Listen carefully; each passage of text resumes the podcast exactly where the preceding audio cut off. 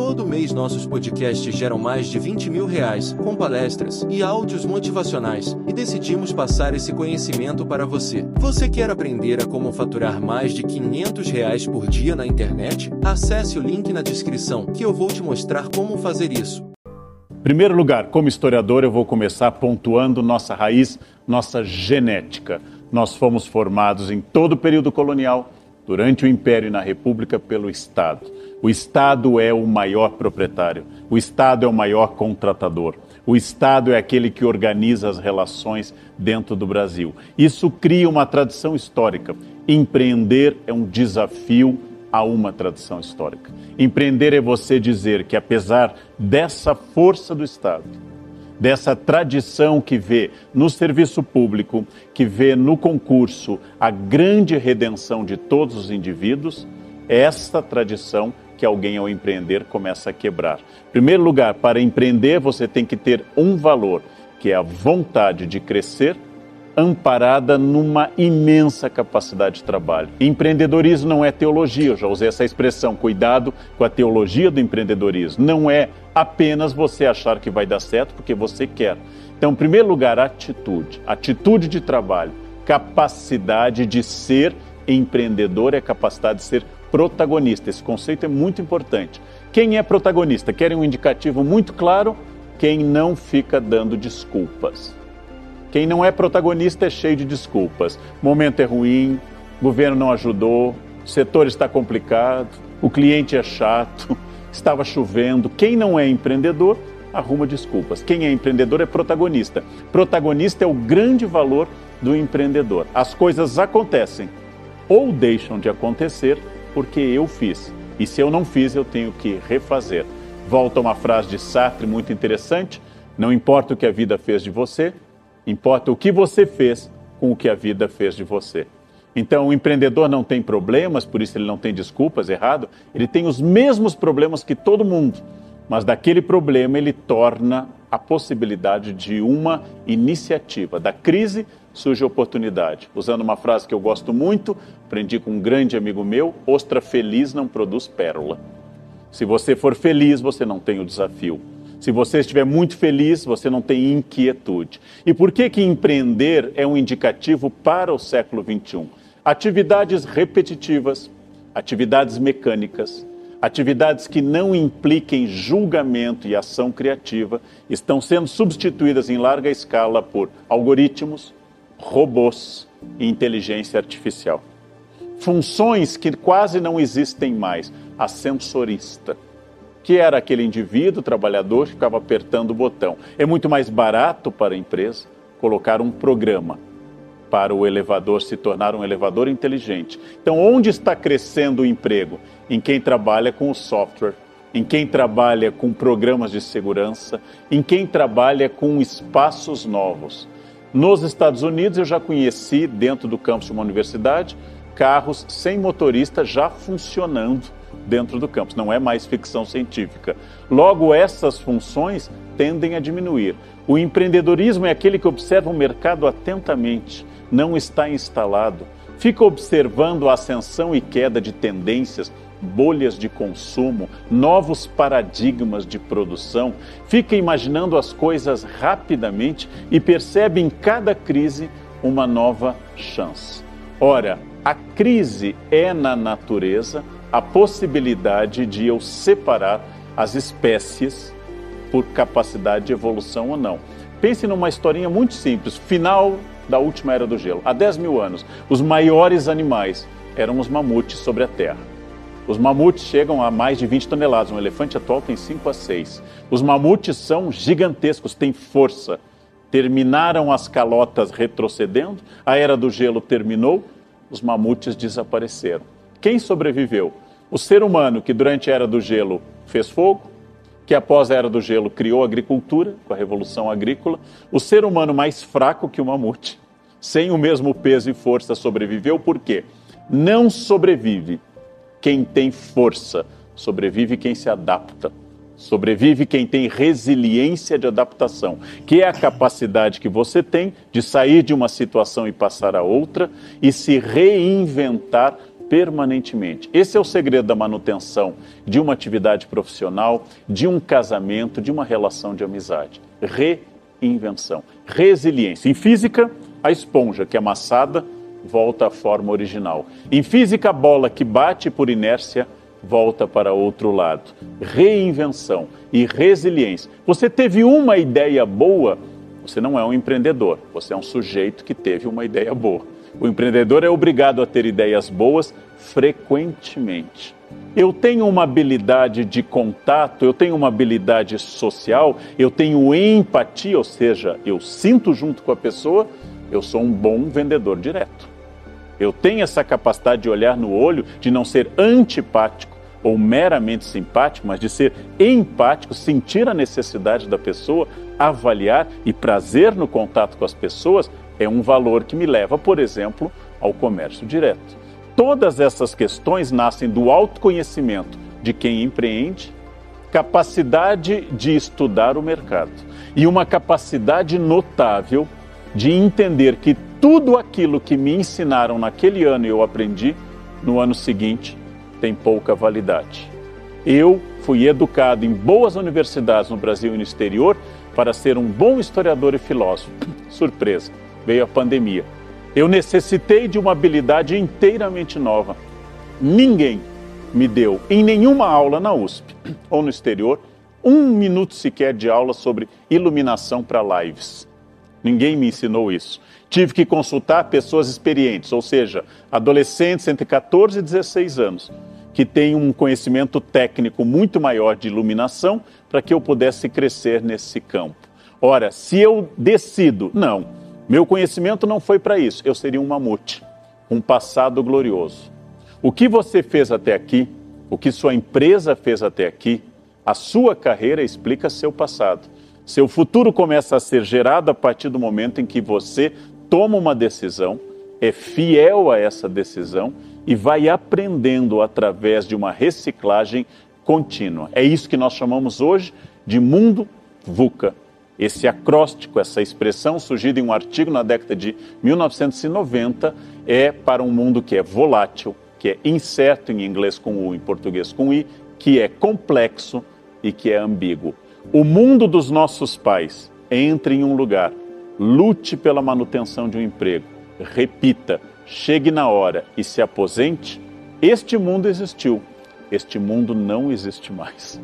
Tudo aquilo que me ensinaram vai ficando datado, vai ficando superado e o empreendedor é aquele que gosta dessa mudança, que observa a todo instante que eu tenho uma grande rede de lojas. Eis que agora, durante a pandemia, eu tive que ingressar na, na era do comércio eletrônico. É esse o campo que eu vou incentivar. Eu tenho um restaurante tradicional. Os meus clientes não poderiam mais ir nos anos, nos meses iniciais da crise. Então, o que eu faço? eu vou incentivar a entrega. Eu estou buscando sempre uma solução. Nós estamos em um novo momento, vamos ter um modelo híbrido. Como eu posso me adaptar a esse modelo? Se eu tenho essa capacidade de ser protagonista, de ter resiliência, de me atualizar com frequência, eu tenho autoconhecimento. Onde começa a filosofia? Lembram? Sócrates, conhece a ti mesmo. Lá começa a filosofia. Eu sei quem eu sou.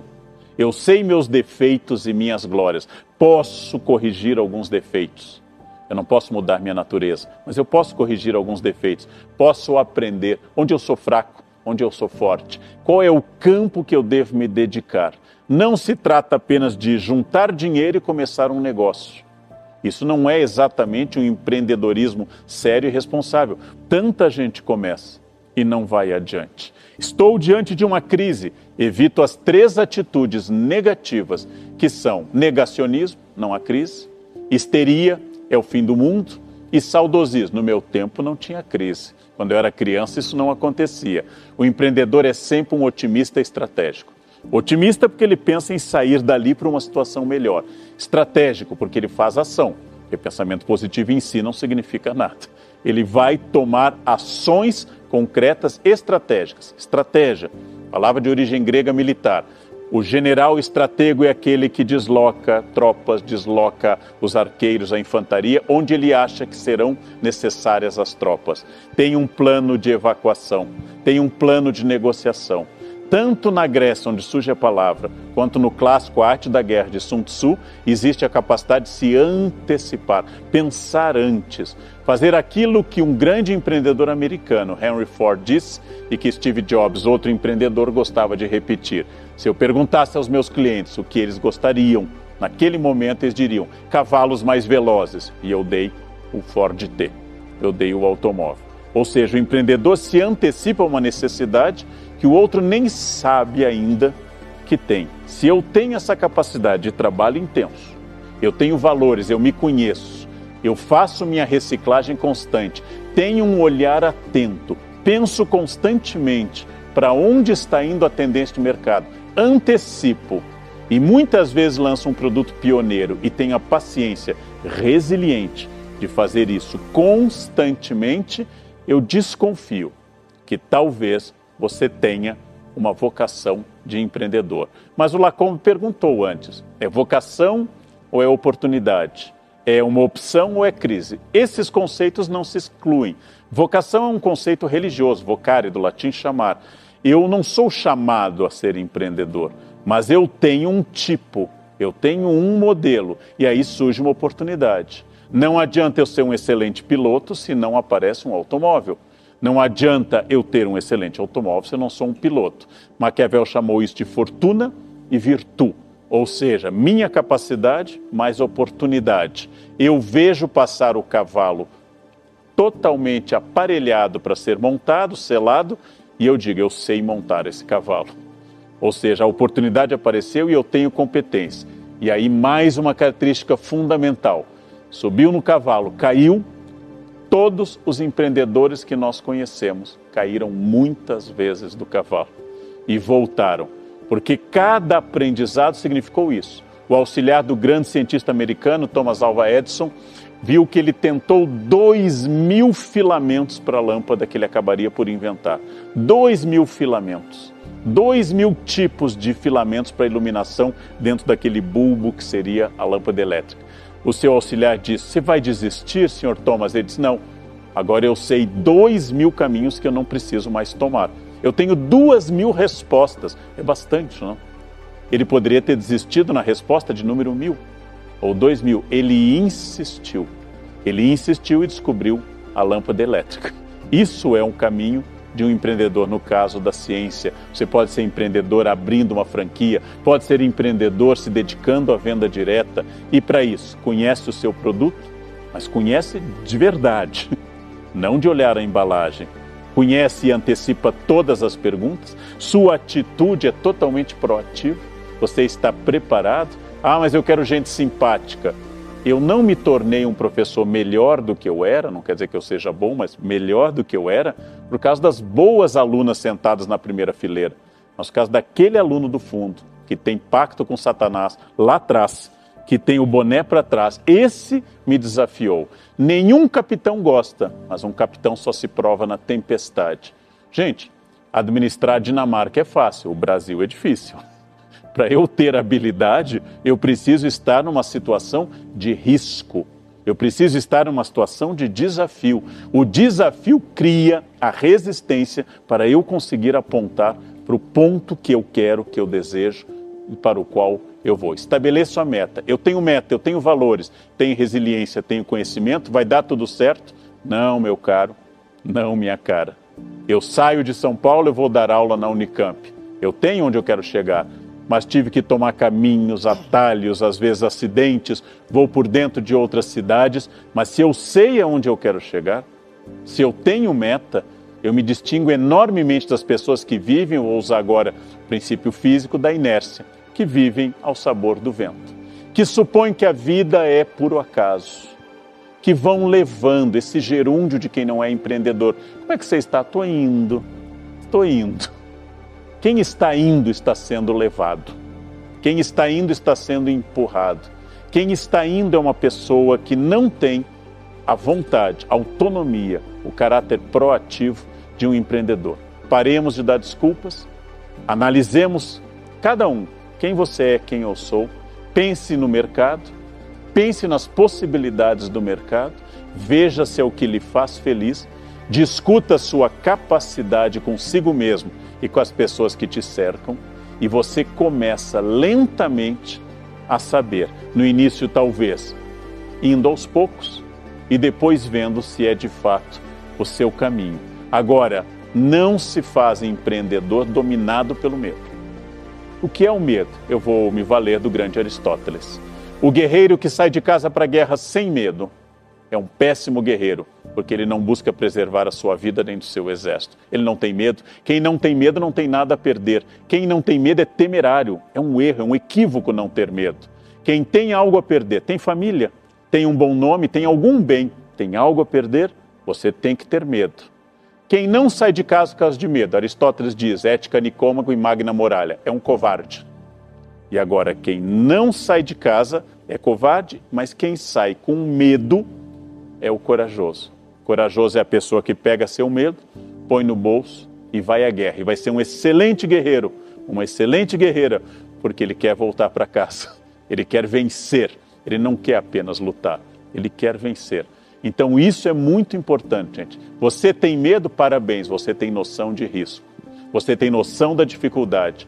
Você tem noção que a sua vida é valiosa, preciosa, que seu patrimônio é muito importante que a sua liberdade patrimonial é muito importante. Você é corajoso? Junte-se a todo o time de quem empreende, ou seja, eu tenho medo, eu saio à luta todos os dias, eu respiro fundo. É muito difícil, né? Tudo que eu falei é muito difícil, é muita coisa. Então eu dou aquela recomendação sábia dos alcoólicos anônimos da década de 1930 nos Estados Unidos, que eles ainda usam. Não pense isso para a vida toda, pense só hoje. Só hoje eu vou sair de casa cheio de entusiasmo, com medo. Só hoje eu vou ter boas ideias. Só hoje eu não vou enrolar na cama. Só hoje eu vou ler um artigo novo sobre aquilo que eu estou vendendo. Só hoje eu vou ler a embalagem com atenção. Só hoje eu vou sorrir para a pessoa chata que vai te testar. Só hoje eu serei de fato um empreendedor. À noite eu vou respirar, vou descansar, confessar a minha mulher que foi difícil e só amanhã eu vou fazer isso tudo de novo porque isso é um empreendedor. O resto é gente que quer que alguém viva no seu lugar. Como me disse um professor nos Estados Unidos, se você não tem iniciativa, liderança e autonomia, não se preocupe. Você vai trabalhar para alguém que tem. Hum, é isso. Essa é a grande questão e o grande desafio. Anote o que pareceu importante para você, adapte a sua realidade e siga, porque quem ouve guru como eu não é empreendedor, viu? Gente? Quem fica ouvindo guia, dizendo, olha o que o Leandro falou, vou fazer igual, não é empreendedor. Né? Você tem que ouvir o que eu falei, adaptar a sua realidade, recriar, reinventar e superar. Isso é um empreendedor. O resto é ostra feliz, que jamais produzirá uma pérola.